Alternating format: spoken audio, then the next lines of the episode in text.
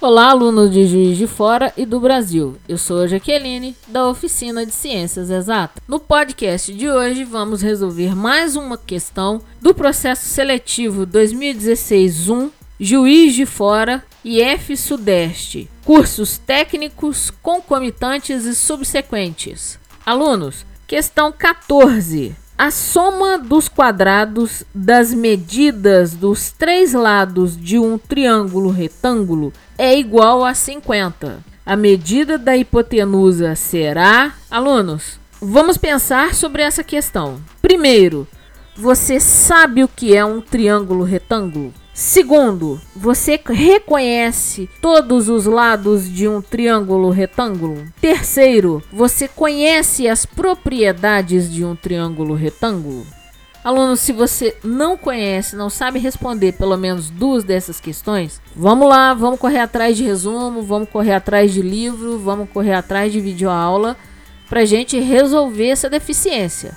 Respondendo a primeira pergunta, alunos, um triângulo ele é retângulo quando dois de seus lados são colocados de maneira perpendicular, formando um ângulo de 90 graus. Ou seja, o ângulo de 90 graus é um ângulo reto e o triângulo se torna um triângulo retângulo. Os lados de um triângulo, respondendo à segunda pergunta, são cateto, cateto, hipotenusa, ou seja, um triângulo retângulo é formado por dois catetos perpendiculares e uma hipotenusa. Alunos, olha, ele disse que a soma dos quadrados dos três lados é igual a 50. Então você vai dar nome para cada um dos catetos e o nome é hipotenusa. Ou seja, você vai nomear como A, B e C ao quadrado mais b ao quadrado mais c ao quadrado é igual a 50. O teorema de Pitágoras diz pra gente que a hipotenusa ao quadrado é igual à soma dos quadrados dos catetos. Olha, alunos, lá da primeira relação, duas daquelas medidas são catetos e uma daquela medida é hipotenusa. Ou seja, as três medidas juntas vão dar 50. Duas medidas são os catetos, uma medida é hipotenusa. Então, por teorema de Pitágoras, eu posso dar o mesmo nome. A ao quadrado é igual a B ao quadrado mais C ao quadrado. Ora, se a hipotenusa ao quadrado é igual à soma dos quadrados dos catetos, então lá em cima, onde está escrito A ao quadrado mais B ao quadrado mais C ao quadrado igual a 50, eu posso substituir o B ao quadrado e o C ao quadrado pelo A novamente. Por que, que eu posso fazer isso?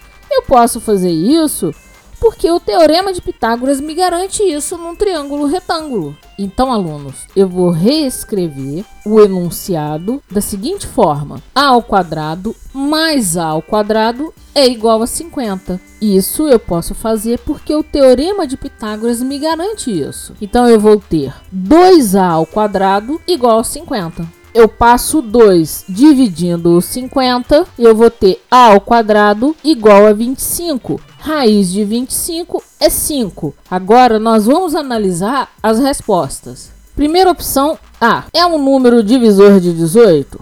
Não, 5 não é divisor de 18. Opção B. É um número múltiplo de 7? Não, 5 não é múltiplo de 7. Opção C. É um número igual a 12? Não, 5 não é igual a 12 nunca. Opção D. É um número maior do que 6? Não, 5 é menor do que 6. Opção E. Um número divisor de 15? Sim, 5 é o número divisor de 15. Então, opção correta, letra E.